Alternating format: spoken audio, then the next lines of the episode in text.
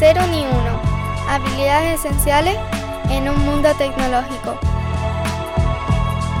Un podcast dirigido y presentado por Carlos Le y editado por Rudy Rodríguez.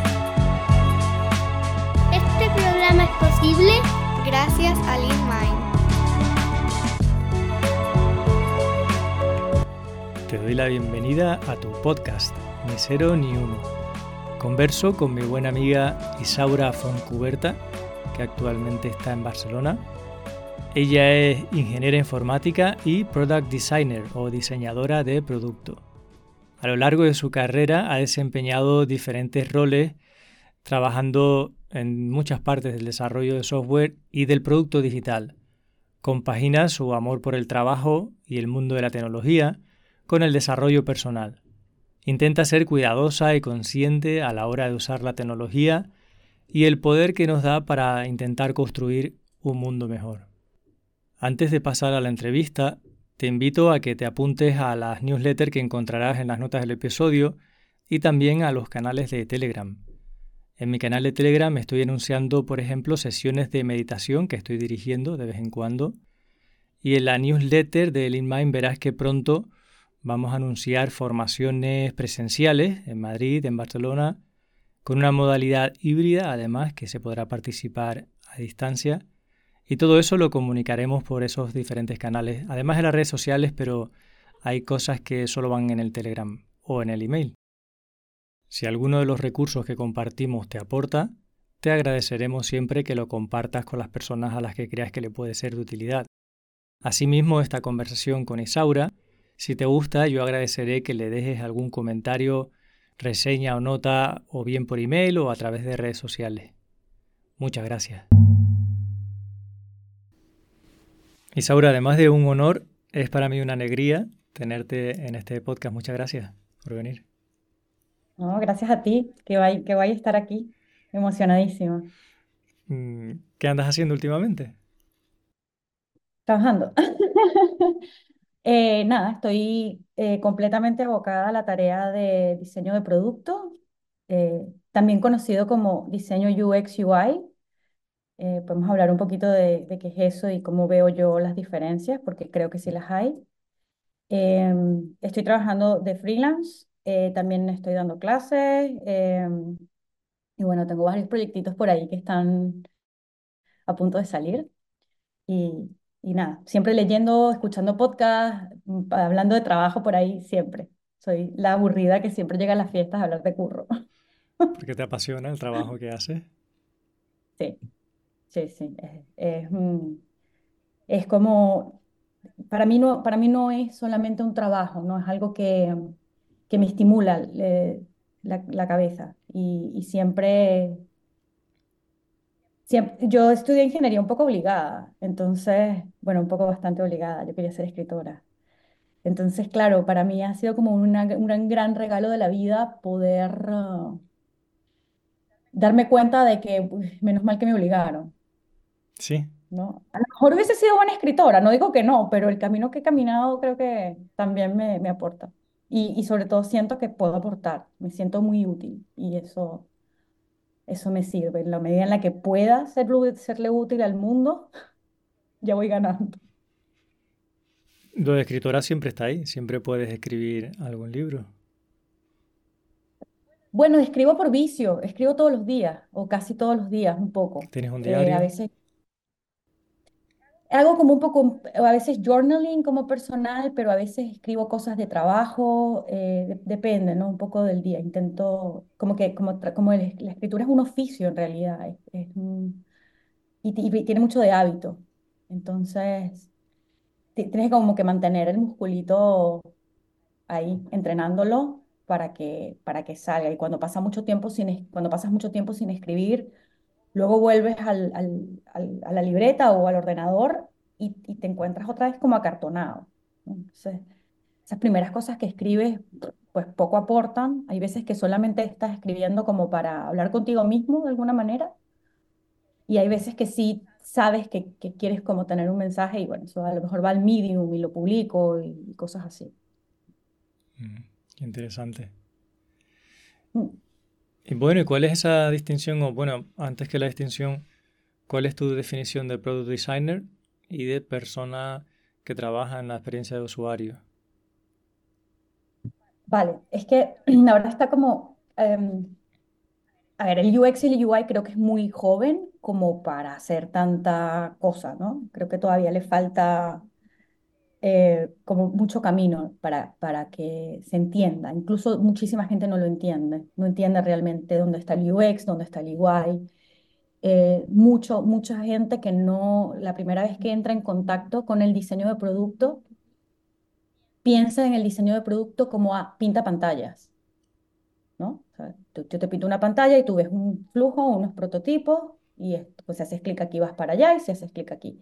No ven todo lo que hay atrás y hay, hay bastante más que solamente pintar pantalla. Entonces, claro, el, el UX UI nace de, digamos, esa necesidad de crear experiencias digitales que ya existían en el mundo físico. Eh, los diseñadores industriales ya entendían lo que era eso, los arquitectos ya entendían lo que era eso. Y claro, en el mundo digital realmente hay un mundo, ¿no? Hay, como un, eh, un, camino, un flujo, eh, una, esa misma interacción que tienes con, no solamente con el hardware, sino con el software. Em, y entonces se hace como esta parte que, yo, que es un pedacito del, del UX, porque el UX es mucho más, abarca mucho más que lo que tengas en determinado momento en una pantalla.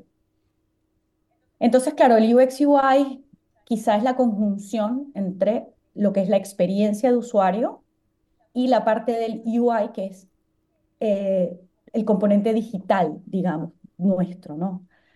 Em, para mí el product va más allá y, es súper nuevo esto de product designer. Em, va más allá porque, porque las prioridades de un product designer y de un UX UI cambian. El product designer es como un full stack, como, como si lo vemos a nivel de developer, como un full stack. Tiene que tocar aún más palos que un UX. Es verdad que el UX está muy como muy cercano al usuario. Em, el diseño está centrado en el usuario, entonces busca mucho estos objetivos del usuario, es como un defensor del usuario. Y el product, yo sí creo que tiene una pata más en negocio. Creo que em, logra como atar la parte de, de implementación y quizá diseño visual con la parte de los requerimientos del usuario, pero todo eso tiene que estar teñido por la parte de, del, negocio, ¿no? Y, y, de la entrega de valor, pero desde el punto de vista también de que sea sostenible para la empresa. O sea que si Product Designer tendrías que saber hablarte con la persona que va a estar haciendo la UI. O, o, sería directamente puede hacer la UI, la persona que hace Product Designer. Sí, sí, o sea, podría ser la UI, podría hablar con la gente que hace la UI, también depende del, del, tamaño del, del, equipo que tengas. Difícilmente vas a poder tener a un UX UI y a un producto, ¿no? Eh, incluso hay muchos product owners que tienen esta patita de product designer o diseñadores que se pasan al ámbito de product ownership porque, porque, porque tienen como esta parte de negocio que también entra, ¿no? de traducción entre otras áreas del producto al área de implementación. Es como, tiene como esta, es como esta definición de resolver problemas con muchas diferentes herramientas o la capacidad de hablar con estas personas que tienen estas herramientas. Sí, es alguien que mm, reduce la brecha, eso, ¿no? Claro, alinea visiones es como, y alinear la visión de un producto es como súper difícil. Yo sigo a una chica que se llama Evi Atawodi, em, que trabajó mucho tiempo en Uber y ahora está en, pasó por YouTube y ahora está en Netflix. Y ella habla en el podcast de Lenny, que es un podcast precioso, eh, de Lenny's Podcast, lo que pasa es que es en inglés. Ella tiene un episodio súper bonito donde habla un poco de cómo alinear esta visión para que los esfuerzos estén hacia el mismo, hacia el mismo lado. Entonces, va, yo creo que va un poco por ahí, ¿no? Más que es como un rol de convencimiento. ¿Cómo te convenzo? y también eh, para poder hacer eso tienes que entender como todas las patas, cómo, cómo desarrolla un desarrollador, cómo, cómo pinta un UI, un UI designer, cómo hace un research, el un UX researcher. Eh, y sobre todo qué necesidades tienen eh, otras partes ¿no? de la compañía y de otros stakeholders que pueden estar ajenos a la compañía también. Un poco escuché el último episodio de Ni Cero Ni Uno, el anterior, y, el chico que entrevistaste eh, dijo una cosa que me pareció muy interesante, ¿no? Y parece una trivialidad. Resolver problemas de la gente es mucho más difícil que tirar código. O sea, realmente resolver problemas tiene más patas y yo creo que el product designer tiene que tener eso muy aquí para poder ah, desarrollarse.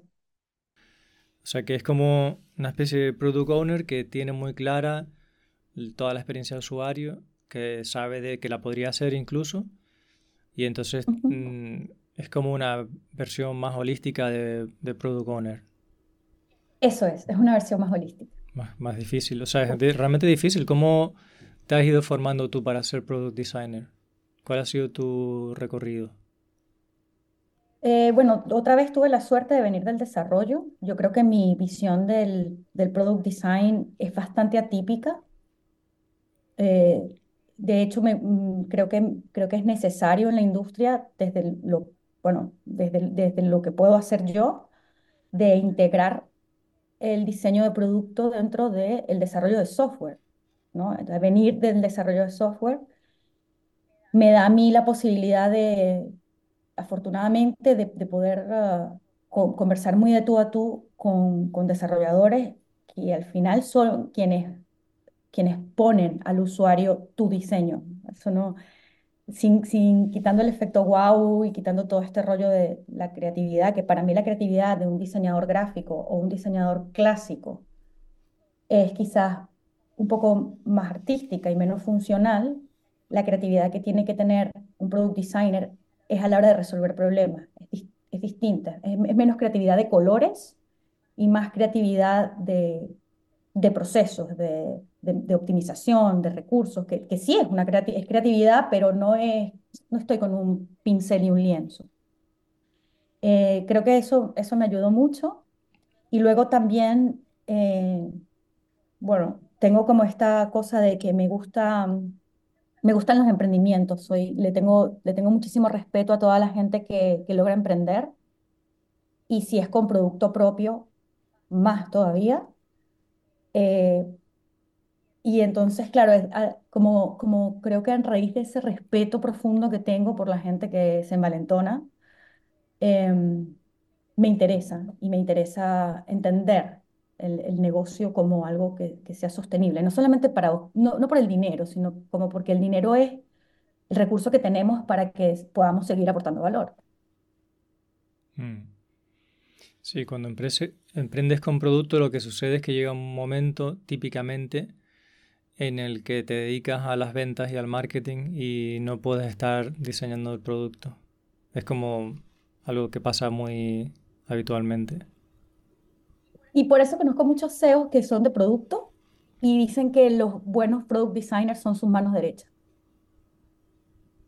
Porque vale, tú estás, sí, sí estás vendiendo, pero tienes a un product designer que, que que entiende tu proceso de, proceso de ventas. De hecho, um, hace, no sé si sabes, en junio, todos los junios, Figma hace un gran release de nuevas features de, Figma en una conferencia que se llama Config, que es una conferencia súper grande en San Francisco.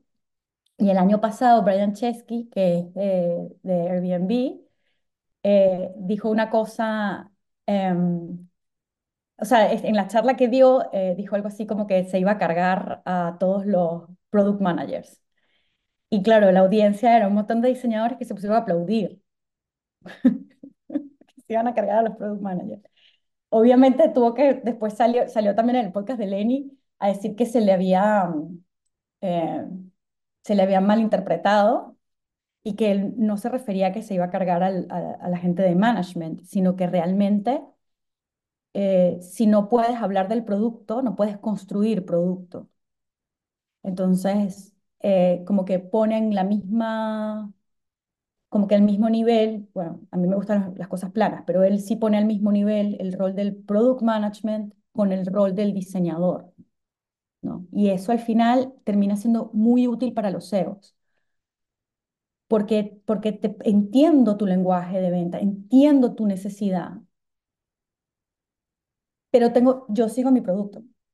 Entonces, eh, es muy lindo ese puente que se hace, que siempre hemos estado, bueno, siempre no, pero en el pasado era más, todavía había más roce entre ventas y producto, ¿no? Y creo que ese roce, eh, esta figura ha ido como, como alineándolo. ¿Y cómo ha sido tu proceso de aprendizaje, ¿no? Para ir saltando de desarrolladora a product designer, ¿cómo has ido aprendiendo? Bueno, he hecho muchas, o sea, creo que la primera, lo primero que hice fue leerme un libro que se llama Don't Make Me Think, que es, un clásico y que te habla, habla bastante sobre las bases, ¿no? de, de, de, lo, de lo que significa eh, la usabilidad, más que, más que el, UX como tal.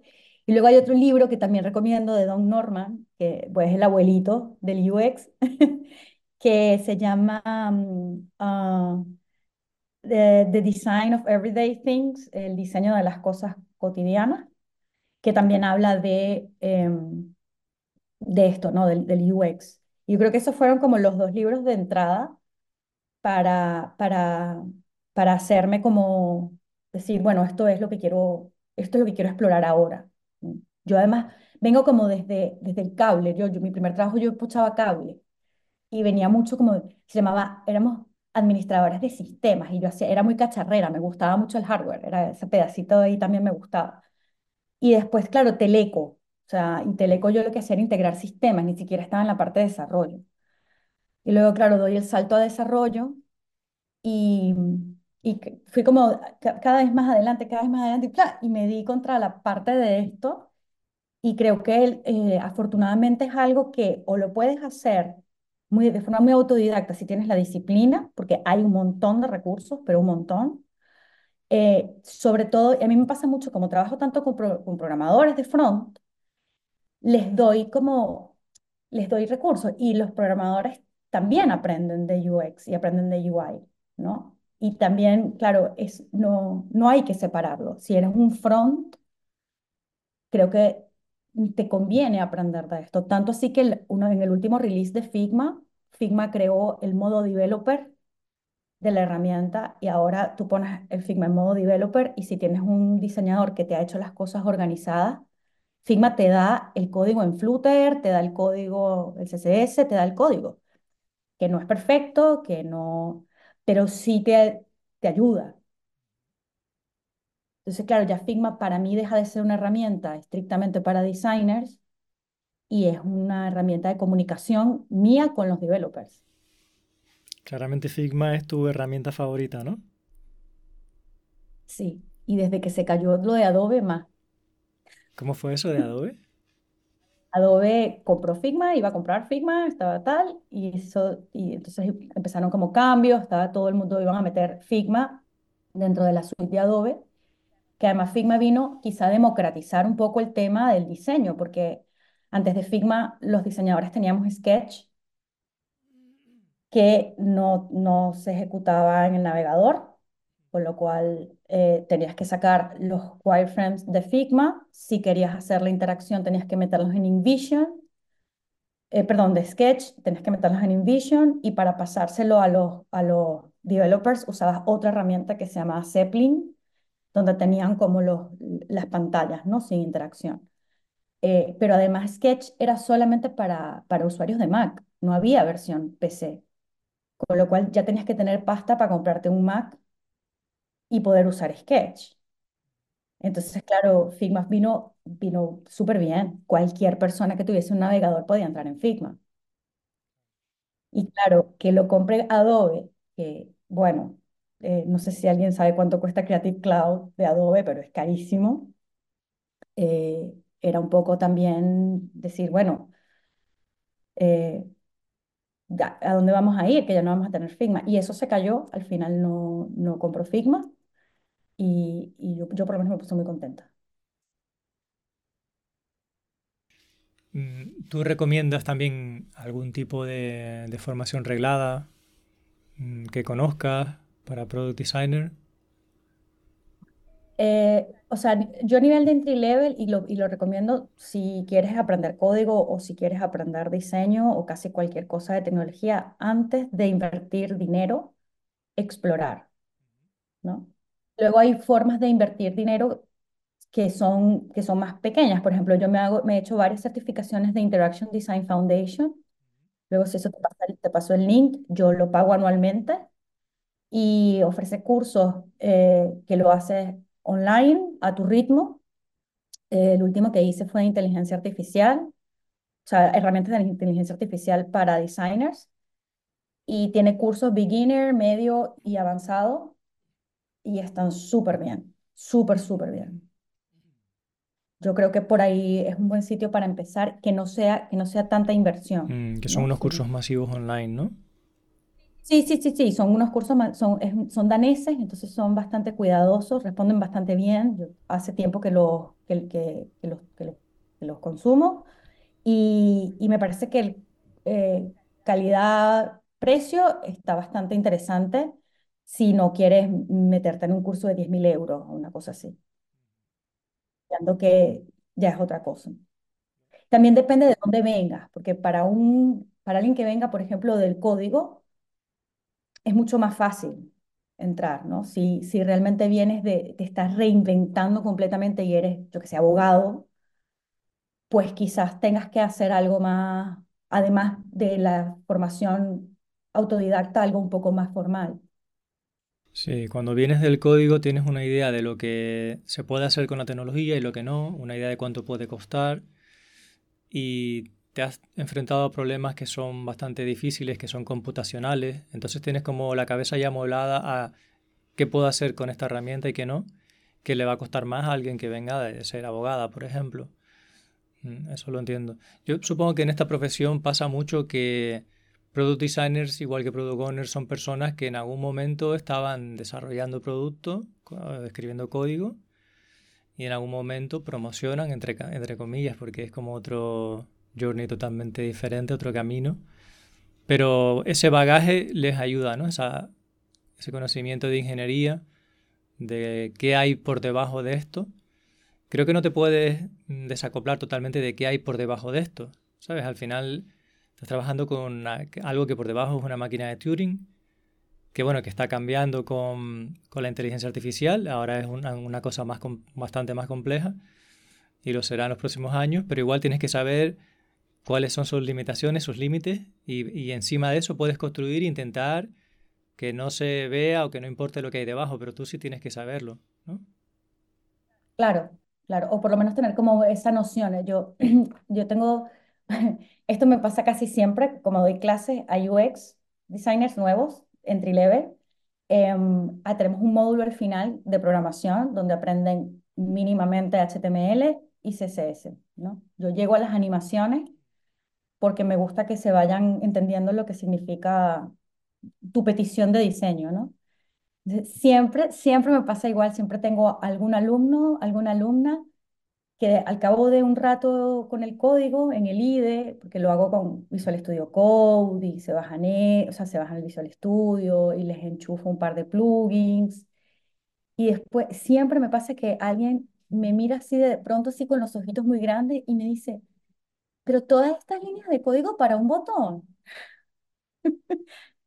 Y claro, porque además los están van a pelo, van solamente, o sea, HTML semántico y CSS eh, regla tras regla tras regla. Entonces, claro, lo que necesito es que entiendas que el esfuerzo que para ti es pintar un botón en Figma, eh, trasladado a la implementación, tiene otro, otras implicaciones. Y eso es importante porque muchas veces eh, estamos haciendo el trabajo desde el sitio que no es. O sea, desde el ego de yo voy a hacer el diseño más super guau.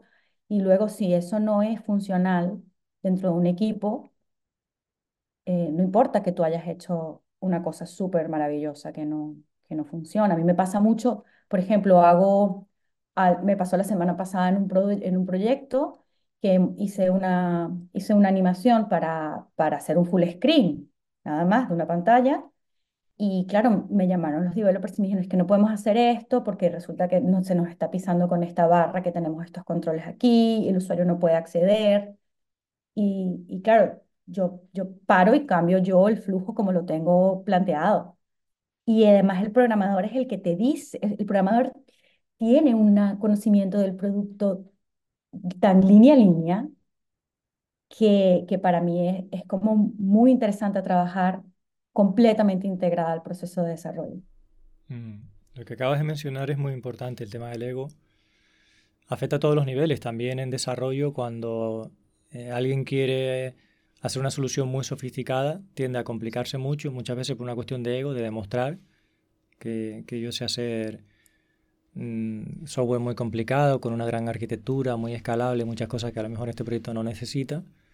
Y, y lo ves también en diseño de producto cosas que no eh, tienen en cuenta la usabilidad, ni siquiera también el coste. Y eso cómo, eh, cómo podemos aprender de hoy en día de ética y, y cómo podemos aprender a trabajar en equipo, en, en Product Designer. ¿Qué piensas tú de estos temas? Yo, yo, yo creo que todavía hay que cerrar un gap entre como el diseño y el desarrollo. O sea, tengo muchos años hablando de esto eh, el, el, diseñador sigue teniéndole miedo al código. Mucho miedo. Y, y es muy celoso también con su parte de diseño. Entonces, em, creo que en la medida en la que seamos capaces de, de pensar que aunque mi rol en este momento es de product designer, yo no tengo por qué tenerle miedo al código. O incluso si soy desarrollador, no tengo por qué tenerle miedo a herramientas de diseño. Eh, también suelo ser bastante eh, abierta con, por ejemplo, a mis programadores yo les doy herramientas de diseño. Si yo el otro día conseguí una, hay un plugin que se llama WireGen de Figma, que, que es un wrapper de, de OpenAI, como la mayoría de las cosas últimamente.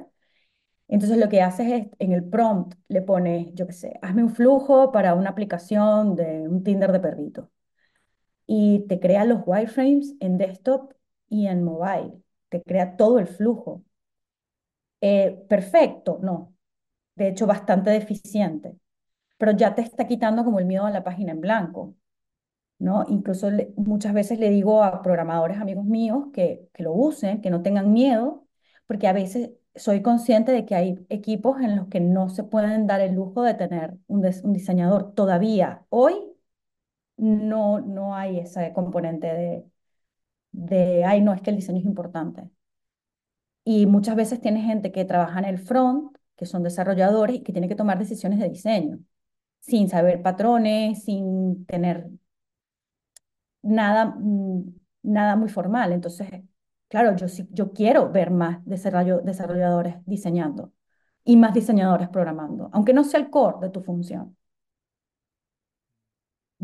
Creo que eso es, eso es necesario. También me he dado cuenta de que cada vez, o sea, me encanta, yo, llamo, los, llamo los vírgenes del diseño, ¿no? He hablado con mucha gente virgen, todavía hoy, hoy por hoy, que me dicen, wow, es que yo no sabía que con diseño se podía hacer esto. Por ejemplo, mis alumnos el proyecto final lo hacen con, con clientes reales y muchos clientes reales realmente son programadores que saben programar y entonces montan su producto y lo meten en la Apple Store mínimamente no han pasado por un proceso de diseño. Cuando se quedan, entran en contacto con el proceso y dicen, ¡ah! Pero es que esto es buenísimo, porque es que ya no tengo que pensar estas cosas, viene como dado, claro. O sea, es, es, ponerte, ¿no? En, en, en, la posición de beginner de cualquier cosa, donde, donde viene la sorpresa.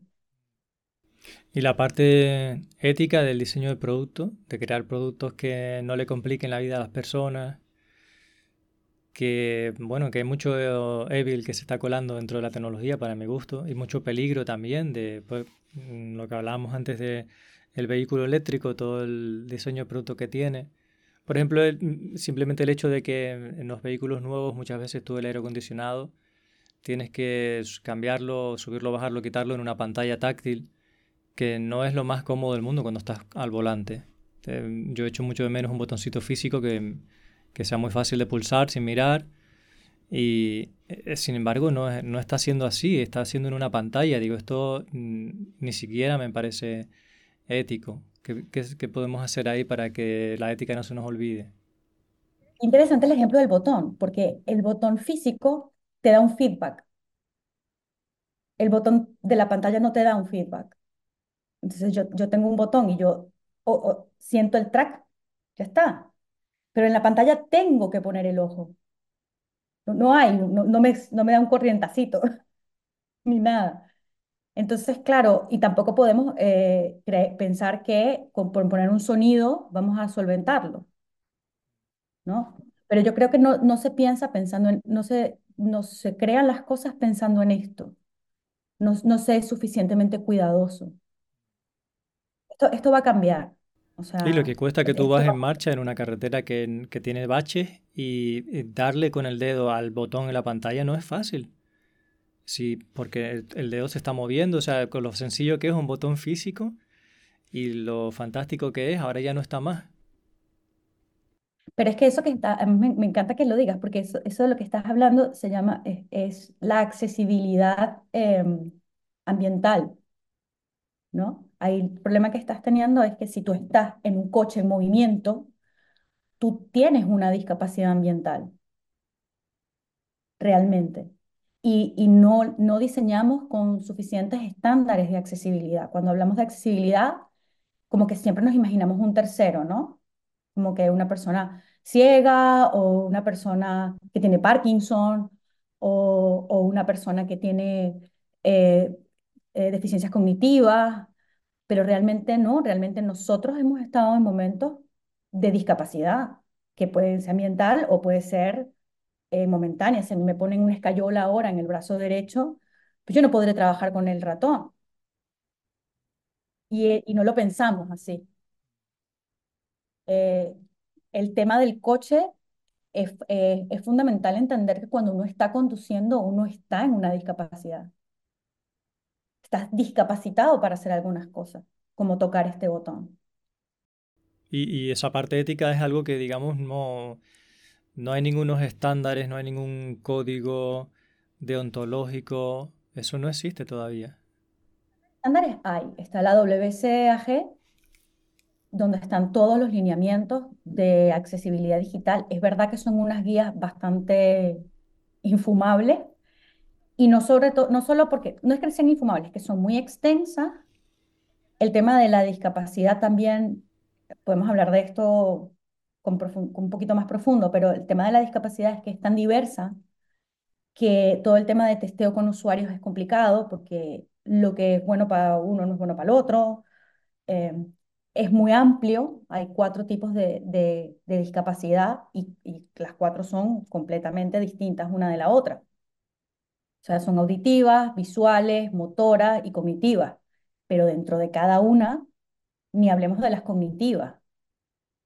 O sea, que yo simplemente un día por estar medio dormida, eh, no me haberme despertado bien o, o estar muy triste, yo qué sé, mi, o tener fiebre, mi capacidad cognitiva no es la misma.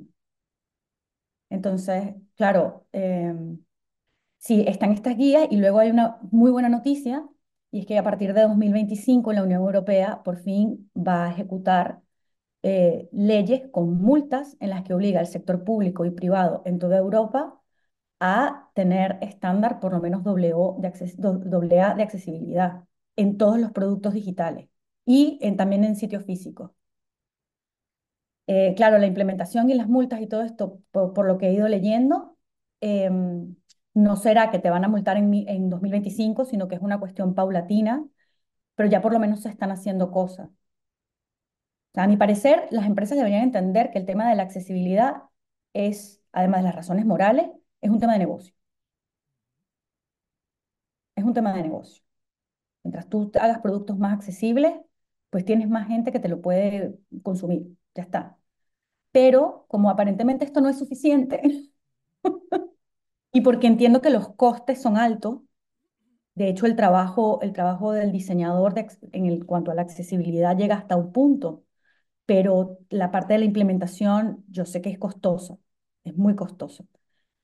Pero mi sueño es que pase un poco lo que pasaba con el tema de los test, que hace 10 años, ¿quién hacía test?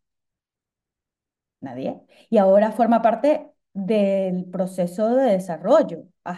A ver, hasta cierto punto, pero sí es. Pues a mí me gustaría que todos estos hábitos de accesibilidad estén. No, eso me tiene como muy emocionada y creo que, que forme parte del trabajo natural. eh, puede ser un antes y un después de los productos que hacemos. Mm. Debe, debe llegar, porque si sigue llegando tecnología sin ningún tipo de... mm, no es ningún tipo de, pero sin suficiente ética, sin suficiente cuidado de las personas, pues no vamos a ir a un mundo mejor. Sí, pero, y- pero además no es que, es que yo creo que no solamente nos vamos a vivir un mundo mejor, sino que eh, nos vamos, nos vamos a dar duro, o sea, nos vamos a estrellar. Vamos a terminar, bueno, En algunos casos lo- literalmente, ¿no? casos literalmente, si estás en el coche, literalmente. Sí, o sea, yo, yo creo que no, no es algo que tú digas, bueno, podemos vivir 20 años más así. Y, y te digo, o sea, las, las, las empresas más grandes, Amazon tiene un montón de patrones oscuros en su interfaz que tú dices, ¿dónde vas con esto? O sea, eh, cada vez se está haciendo más difícil acceder a, a productos digitales, si lo piensas, o sea, uno mismo. El tema del CAPTCHA, por ejemplo, en octubre salió la última edición de estas guías que te digo de accesibilidad, y el tema del CAPTCHA es directamente inaccesible. O sea, no solamente porque, por ejemplo, la fotito esta de ¿qué, ¿en qué fotos hay una bicicleta? Bueno, primero que están todas como pixeladas. Si yo tengo algún tipo de, bueno, yo no sé, un, un, un hombre tiene algún tipo de discromatopsia, pues ya, el primero ya, ya. Y luego la segunda es que mi capacidad cognitiva. O sea, a mí me cuesta darle clic a los, a los semáforos. Hay que pararte un momento y decir, a ver, ¿qué puede haber que sea considerado parte de un semáforo aquí? ¿Es la luz? ¿Es, Eso es. es el mástil? ¿Qué cosa es? Eso es, eso es. Entonces, por fin ya, bueno, hay que buscarse otra manera para saber si alguien no es un robot. Eh, ya no es, obviamente triple A no es, y doble A, si quieres hacer un captcha doble A, tienen que ser figuras muy, muy simples, eh, cuadrados, círculos, triángulos, con poco color o ninguno.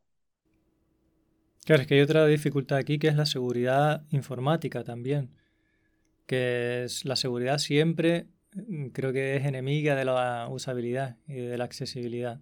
Creo que mm, el equilibrio de esas cosas es muy complicado. No sé, ¿hasta qué punto crees tú que Product Designer tiene que tener nociones de seguridad?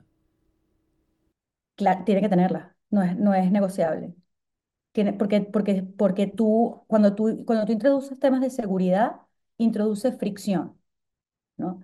Es un poco lo que ha pasado con los bancos. Antes, cuando, antes digo, hace seis años, no sé, tú entrabas a tu banca en línea, ponías tu DNI y tu, o tu usuario y tu contraseña y para adentro. Y ahora es el usuario, la contraseña, la huella, el dedo, el ojo, el DNI de tu yaya. O sea, como que te van pidiendo más cosas y cada vez que, que tienes uno de estos pasos, pues generas una fricción.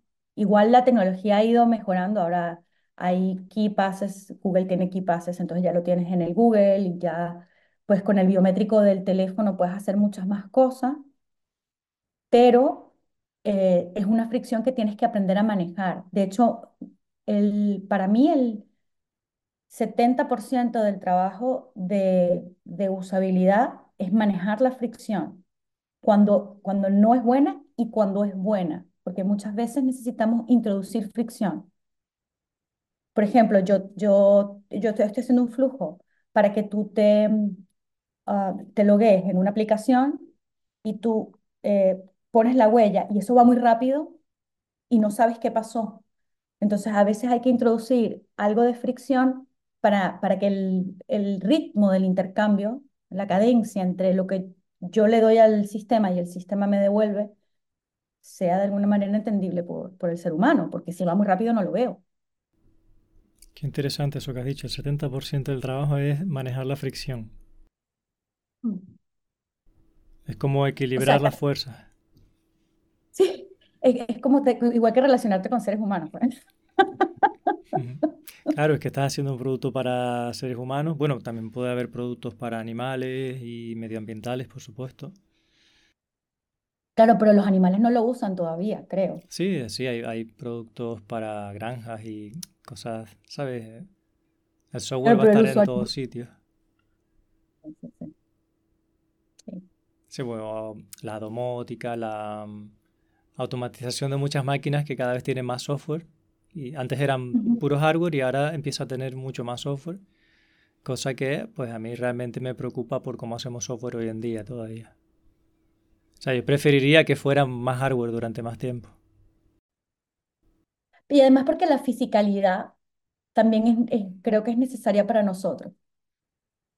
O sea, creo que hay una parte del humano en el que tocar las cosas es, un, Si ahora, imagínate que todo es pantalla, es como muy aburrido. Yo necesito eh, el botón, no siempre una superficie lisa. Mm. Bueno, ahí están trabajando en los metaversos, eh, con interfaces 3D, que esto es otro mundo, ¿no? El diseño de producto para gafas que te permiten ver la realidad en 3D, o la realidad aumentada, esto... ¿Qué, ¿Qué, opinas de estos temas? Estos son como temas mm, muy nuevos o que, no sé, diferentes, muy disruptivos, ¿no? Son, primero que la forma en la, en la que diseñas es distinto porque vuelves a tener, o sea, vuelves a tener el espacio 3D. Entonces, ya tú venías con un 2D, que es la pantalla, y ahora vuelves otra vez a tener el 3D. Que, que, que bueno, es muy nuevo, se parece un poco más al diseño de, de videojuegos que el diseño, digamos, de interfaces que tenemos. Y el diseño industrial que tú comentabas que teníamos de toda la vida, ¿no? Y tiene un poquito, claro, y tiene como esta parte a mí, yo, yo por lo menos vi lo, como el tema de las gafas de Apple, y claro, me, me encantó, me encanta el Glassy, me parece maravilloso que puedas tener 25 escritorios y que tú seas como un director de orquesta ahí, pero luego, o sea, piensa, piensa como en el momento en el que tú estás haciendo el gesto del dedo a darle algo que no existe, es que ya no, ni siquiera tienes el, el, la pantalla, ¿no? Que es como el feedback de hasta aquí llega el dedo, ya lo hiciste. Es que ahora puedo atravesar el aire y eso significa algo. Entonces, quizá, no digo, vamos a parar porque esto no lo podemos parar, pero sí es algo que deberíamos meterle cabeza, ¿no? Pensarlo, pensarlo con, con criterio. Y creo que mucha parte de los problemas éticos que tenemos, eh, sobre todo en, el mundo digital, es porque realmente no nos los estamos planteando. Claro, hacemos cosas sin pensar las consecuencias, sin las implicaciones. Y que haría falta conocimiento de neuro, neurología, neurociencia, antropología. Es decir, el, hecho de que si tú te vas a acostumbrar a una interfaz que se mueve con tu mano, que el límite no está marcado con el sentido del tacto o el oído, sino que es, sino que es cinética, eso cómo afecta a tu cerebro. Y, y eso, tu cerebro cómo está preparado, como tenemos un, cerebro que tiene miles de años, o cientos de miles de años, eh, y eso cómo le va a influir por ejemplo, todo lo que ha ocurrido con las pantallas y las redes sociales en, niños que son muy chiquitos, todo el daño cerebral que eso está causando. Nadie, nadie entiende qué está pasando, ¿no? Nos, damos cuenta cuando ya el daño está hecho. Y en niños que somos más grandes. Y, sí, en niños más grandes también y en, adultos. La dopamina, la, la, dopamina, o sea, el tema de la dopamina no es mentira. No, no es mentira. O sea, que nos estemos pegando, en España creo que son cinco horas en promedio diaria a un móvil. El tiempo de uso del móvil en promedio en España es de cinco horas. Eh, es una barbaridad, es una barbaridad y, y, no, no, me gustaría ser así como esta gente que hay, ¿no? Que las pantallas, porque yo soy la primera que está enchufada. Pero, pero definitivamente hay una, siento que el ser humano tiene parte de los problemas de ansiedad que tenemos y de los problemas mentales que se están viendo por todos lados, tiene que ver con eh, que no estamos estimulando nuestro cuerpo de forma eh, más conservadoras quizás. Es decir, eh, con, una buena caminata, tocando un árbol y estando descalzos, cosas que realmente generan una dopamina de la buena, no, no esta dopamina falsa del like en el Instagram, de los que todos somos pecadores. Mm. ¿Y, y en los sitios que tú lees sobre product designers se debaten estas cosas?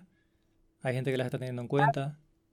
Cada vez más, cada vez más. Pero también es como, lo que pasa es que yo creo que meterse a trabajar en diseño de producto eh, tiene una implicación que tenemos todos los product designers que tener muy clara. Y es que, de hecho, hay un libro que, que también lo recomiendo la lectura, pero el nombre no me gusta nada, que se llama Hooked, enganchado, ¿no? Va de cómo hacer productos que enganchen. O sea, para que, un, para que, para que el nombre de un libro sea Hooked, ya te va dando una idea del, po- del poder que tiene. Sí, sí, es que realmente si lo piensas lo es. O sea, tú, tú, eh, ¿cuál es el modelo de negocio de Tinder? ¿Cuál es el objetivo de Tinder? Que estés todo el día ahí haciendo swipe, ¿no? Que no consigas pareja, que se venda como un sitio para conseguir pareja, vale, pero realmente el objetivo de Tinder, por cada dos personas que se encuentren y se hagan pareja, son dos personas menos en Tinder. Entonces, realmente, aunque la aplicación te está diciendo, ven aquí porque aquí vas a conseguir un sitio seguro para eh, relacionarte con una potencial pareja, el objetivo no es que consigas pareja. Eh, y, ahí y somos malos usuarios y somos malos diseñadores si no vemos estas cosas. Mm. Bueno, a lo mejor es la parte que ellos quieren sonar eh, bueno para no decirte es la aplicación donde encontrar sexo rápido. A lo mejor realmente su foco es ese, ¿no? Claro, o sea, no, en realidad puede ser, yo, yo tengo amigos que, yo tengo amigos que he conseguido en Tinder, son mis amigos, o sea, solamente amigos, y, y es- puede ser una buena aplicación para conocer gente, no, no necesariamente para conseguir sexo o pareja, pero realmente el, el- el- si, si lo piensas, el objetivo no es acercar a las personas, Si es que te quedes en la plataforma, mm, consumas la publicidad, bueno, es igual que Facebook y todo esto, ¿no? Que Zuckerberg te dice que su objetivo era conectar a la gente, pero estamos cada vez más desconectados, cada vez más aislados. porque además te crea la falsa sensación de conexión. Es decir, yo como soy venezolana, pues yo entro a Facebook y uso Facebook todavía porque todos mis tíos, primos que están por el mundo tienen Facebook, sobre todo los tíos, que se que ha quedado como una aplicación de señores mayores. Y tú entras al Facebook a ver lo que están publicando tus tíos y te sientes, yo me siento súper cercana de mis tíos que viven en Houston y de mi otra tía que vive en México y de, como que, y cuando lo veo, digo, es que es verdad, yo tengo dos años que no hablo con mi tía. O mi tía me llama y, no le, y si estoy ocupada no le atiendo, porque la vi, vi algo que posteo que estaba pintando un, un cuadro. Y después digo, es que no he hablado con ella. Pero como veo un cuadro que ella está pintando, ya. Entonces, ahí hay un tema digno de sentarnos a pensarlo. Mm. ¿Y el libro Hooked, este, querías comentarme algo al respecto suyo? Eh, no, eh, también te da, te da como eh, estos- esta, esta estructura de cómo funciona el UX UI, cómo hacer el engagement de usuario, que son todas herramientas que pueden usarse mal y se pueden usar bien.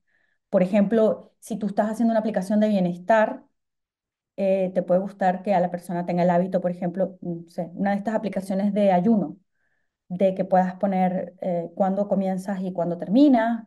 Esa, ese enganche puede estar bien.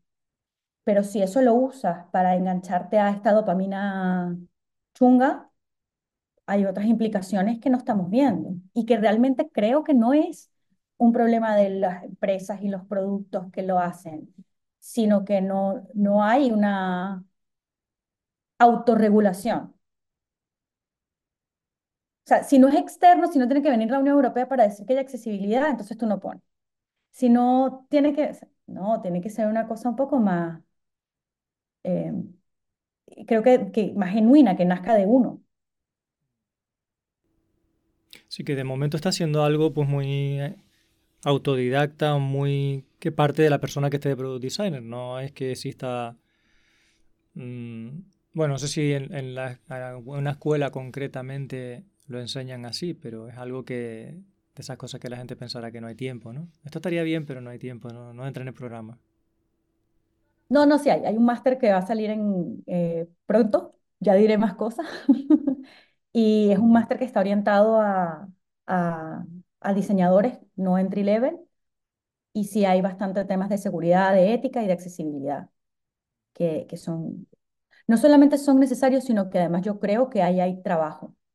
O sea, ahí hay un nicho, se está abriendo ese nicho cada vez más que creo que es necesario y, bueno, y si alguien quiere eh, mejorar su aporte de valor, yo creo que por ahí va a ser, más que aprenderte el nuevo framework de programación o aprenderte las nuevas heurísticas de diseño, yo creo que ahí hay una cosa muy valiosa. Mm. Sí, lo que comentabas antes de que lo que cuesta hacer el código de un botón, pues tendemos hacia que eso sea una commodity que lo haga la IA, que la IA te programe mogollón de cosas y tú solamente tengas que saber qué es lo que te quieres quedar de ahí, eh, qué retoques le quieres pedir a la IA que te haga para que ese código sea más sostenible. Pero la magia ya no va a estar, o donde se te va a ir más el tiempo, o el valor diferencial, no va a estar tanto en saber el código de ese botón, sino en entender la mente humana, lo que es saludable, lo que es ético, lo que resuelve los problemas de la gente. Eso es, eso es verdaderamente la interacción humano-computador. Pero de verdad, no, no, no, no, no así como, como por encima, sino empírico. Mm. Esta mañana justo estaba hablando con una CEO que tengo en casa porque viene a veces de, a reuniones y se queda aquí.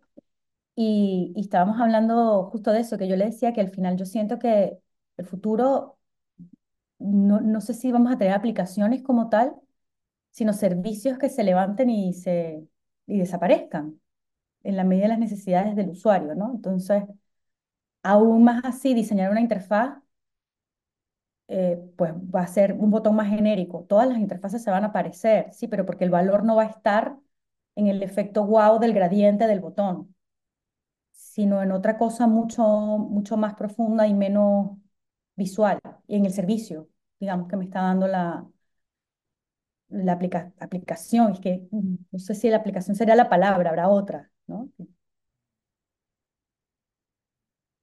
No sé si en el futuro todas las interfaces serán como se ven en las películas, como Minority Report, que es como una especie de holográfico así 3D, ¿no?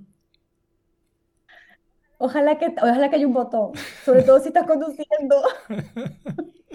que no sea que estornudes y el coche clave el freno, ¿no? a mí me pasó, me pasó el año pasado em, con mi coche que se me bajó un poco la llanta de la presión recomendada. Eh, y claro, el coche me frenó en la autovía, me frenó solo. Claro, yo pensé que había puesto la llanta en el suelo. Y claro, me, y cuando vi, no, no, era que simplemente era 2.1 la presión del neumático, estaba en, llegó a 2.0 y el coche te frena, te mete frenazo en la autovía y yo tengo, y yo tengo el pie pesado, tengo que admitirlo. Entonces, claro, eh, fue el frenazo. Y me asusté. Estas cosas son, eh, son muy peligrosas, muy peligrosas, pero tan peligrosas como la cantidad de gente que yo he visto aquí en Barcelona, que tú vas con el coche y ves a la gente caminando así por la calle con el teléfono en la mano, que no está, no está donde está, o con los cascos puestos, estoy completamente aislado de mi entorno. Es decir, si yo voy viendo el móvil, pasando por, un, por, el paso de cebra, pero viendo el móvil y con los cascos a todo volumen, me pasa una ambulancia y no la escuché ni la vi. Sí, en bicicleta también, en ciudades que hay carril bici, ves a la gente viendo el móvil con la bicicleta puesta y con los cascos también. Y todos hemos ido, todos hemos ido con el móvil en el coche. O sea, todos lo hemos hecho.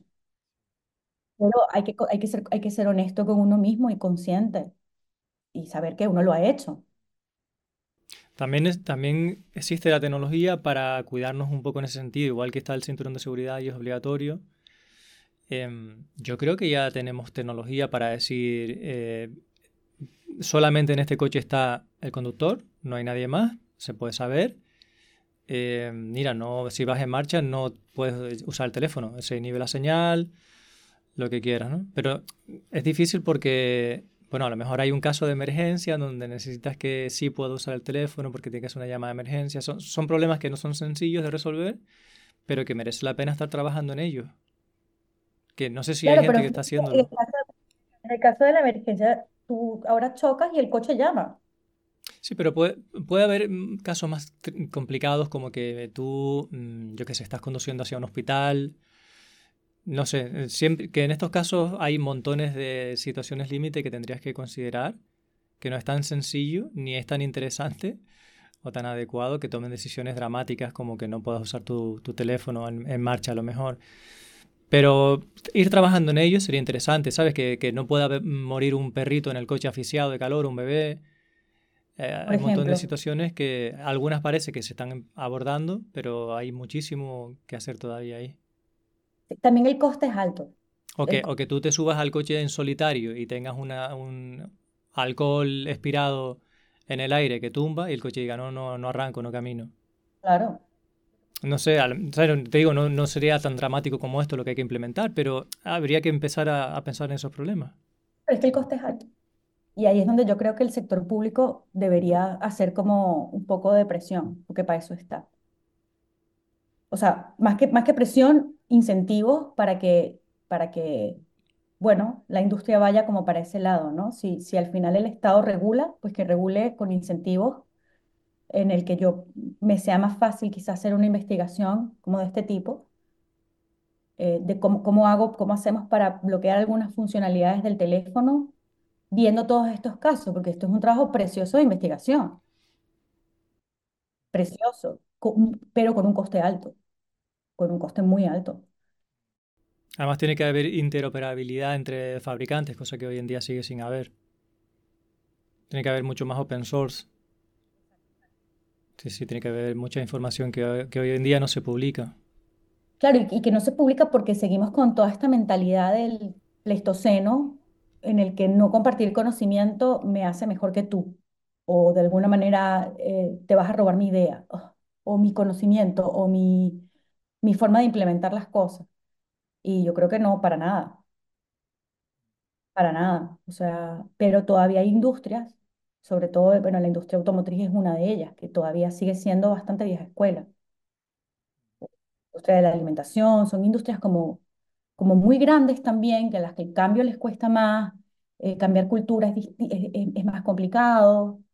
Eh, de hecho, hay mucha empresa grande que decide tener como empresitas más pequeñas que son las que funcionan como startup, pero nosotros seguimos funcionando como siempre, ¿no?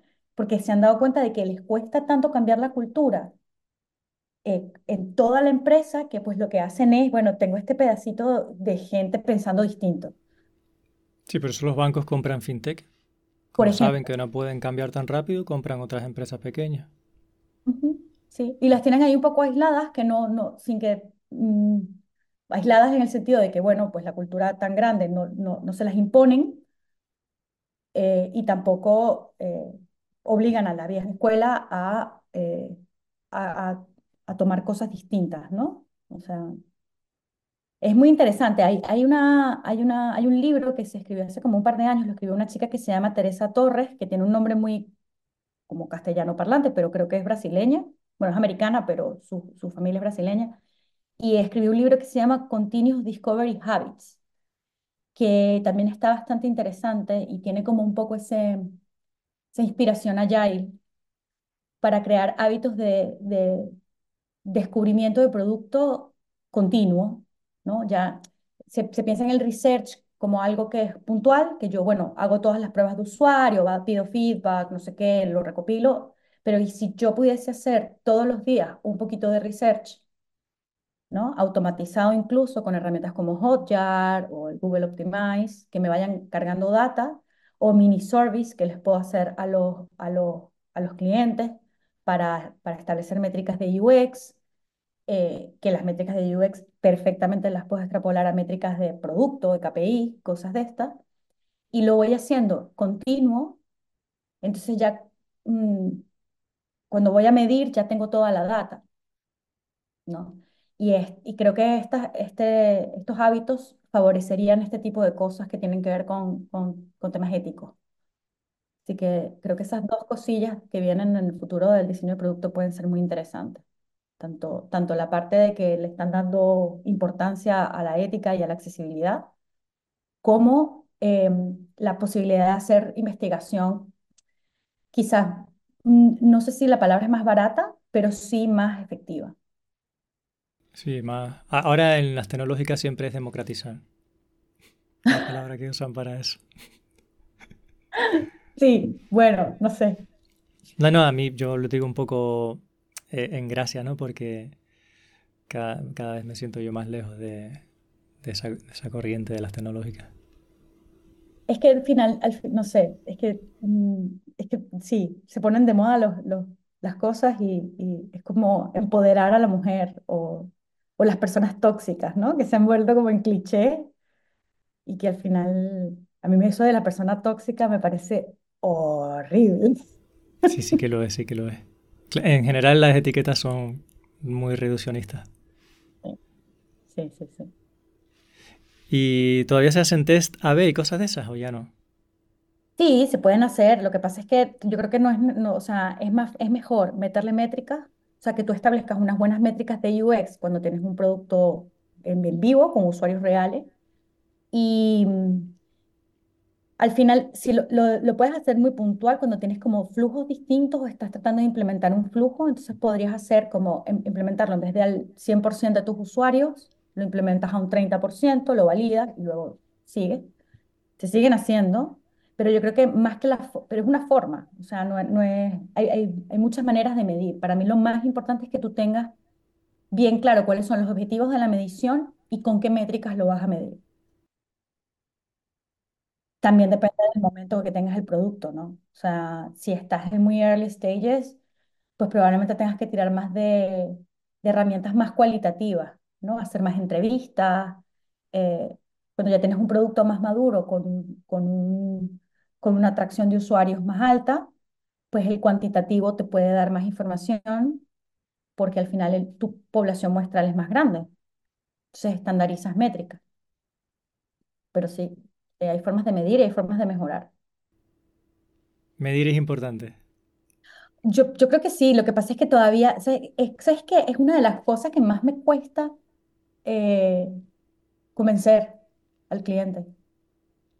Es una de las cosas que más me cuesta, porque sí es verdad que cuando, cuando ves como la primera parte, digamos, del diseño, ¿no? Todo lo que es la parte de research y toda la parte de, de um, de UI y te muestro las pantallas y te muestro los prototipos y el programador se siente más cómodo eh, haciendo su creatividad en código y no en el mm, borde del botón eh, y te quedas, al final te quedas con un producto mucho más consistente, que es mucho más fácil de aprender para el usuario, eh, donde el usuario puede cumplir las metas que tiene que hacer en el producto más fácilmente sin tanta carga cognitiva, sin tanto, sin tanto dolor visual, porque yo a veces he trabajado en productos muy grandes que tienen mucha data fea, estoy pensando en proyectos de Teleco, que es una data relativamente fea, con muchísima información al mismo tiempo en la interfaz, y eso al final te, te cansa mucho la vista. Eh, entonces esa parte al final es muy fácil como venderla, pero cuando vas a vender temas éticos o cuando vas a vender temas de, medición, eh, cuesta más, cuesta más. Y como muchas de las herramientas automatizadas requieren que tú enchufes algo a tu aplicación, pues hay muchos clientes que no quieren meter eh, tercer, como herramientas de terceros que te escuchen lo que está pasando. también puedes tomarlas tú como parte de las features del sistema, ¿no? Recopilar datos. Sí, pero bueno, entonces tienes que, tienes que hacerlo, ¿no? Tienes que meterle dinero a... Invertir, ¿no? Claro, tienes que invertir. O sea, es mucho más fácil meter un Hotjar que son cuatro líneas de código y chao.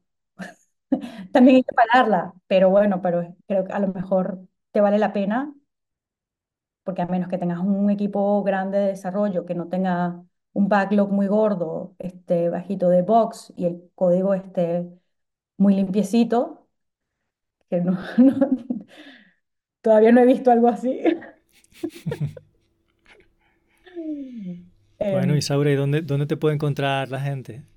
Eh, bueno, en LinkedIn. Eh, Foncuberta es mi apellido, así que estoy en Foncuberta en casi todos los sitios. Creo que LinkedIn es el más, um, el más oficial. Luego está mi página isaurafoncuberta.com y ahí están los enlaces a todas las redes. Muy bien. Muy bien, pues no sé, ¿hay algún tema que no hemos tocado que tú querías mencionar?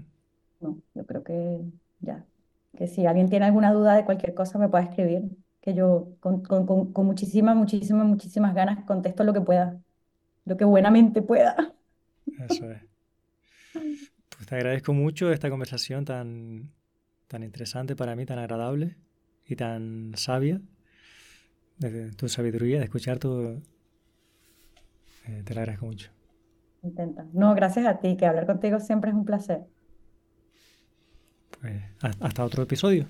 Venga, un besito. Gracias. Chao. LeanMind es la empresa que patrocina este podcast.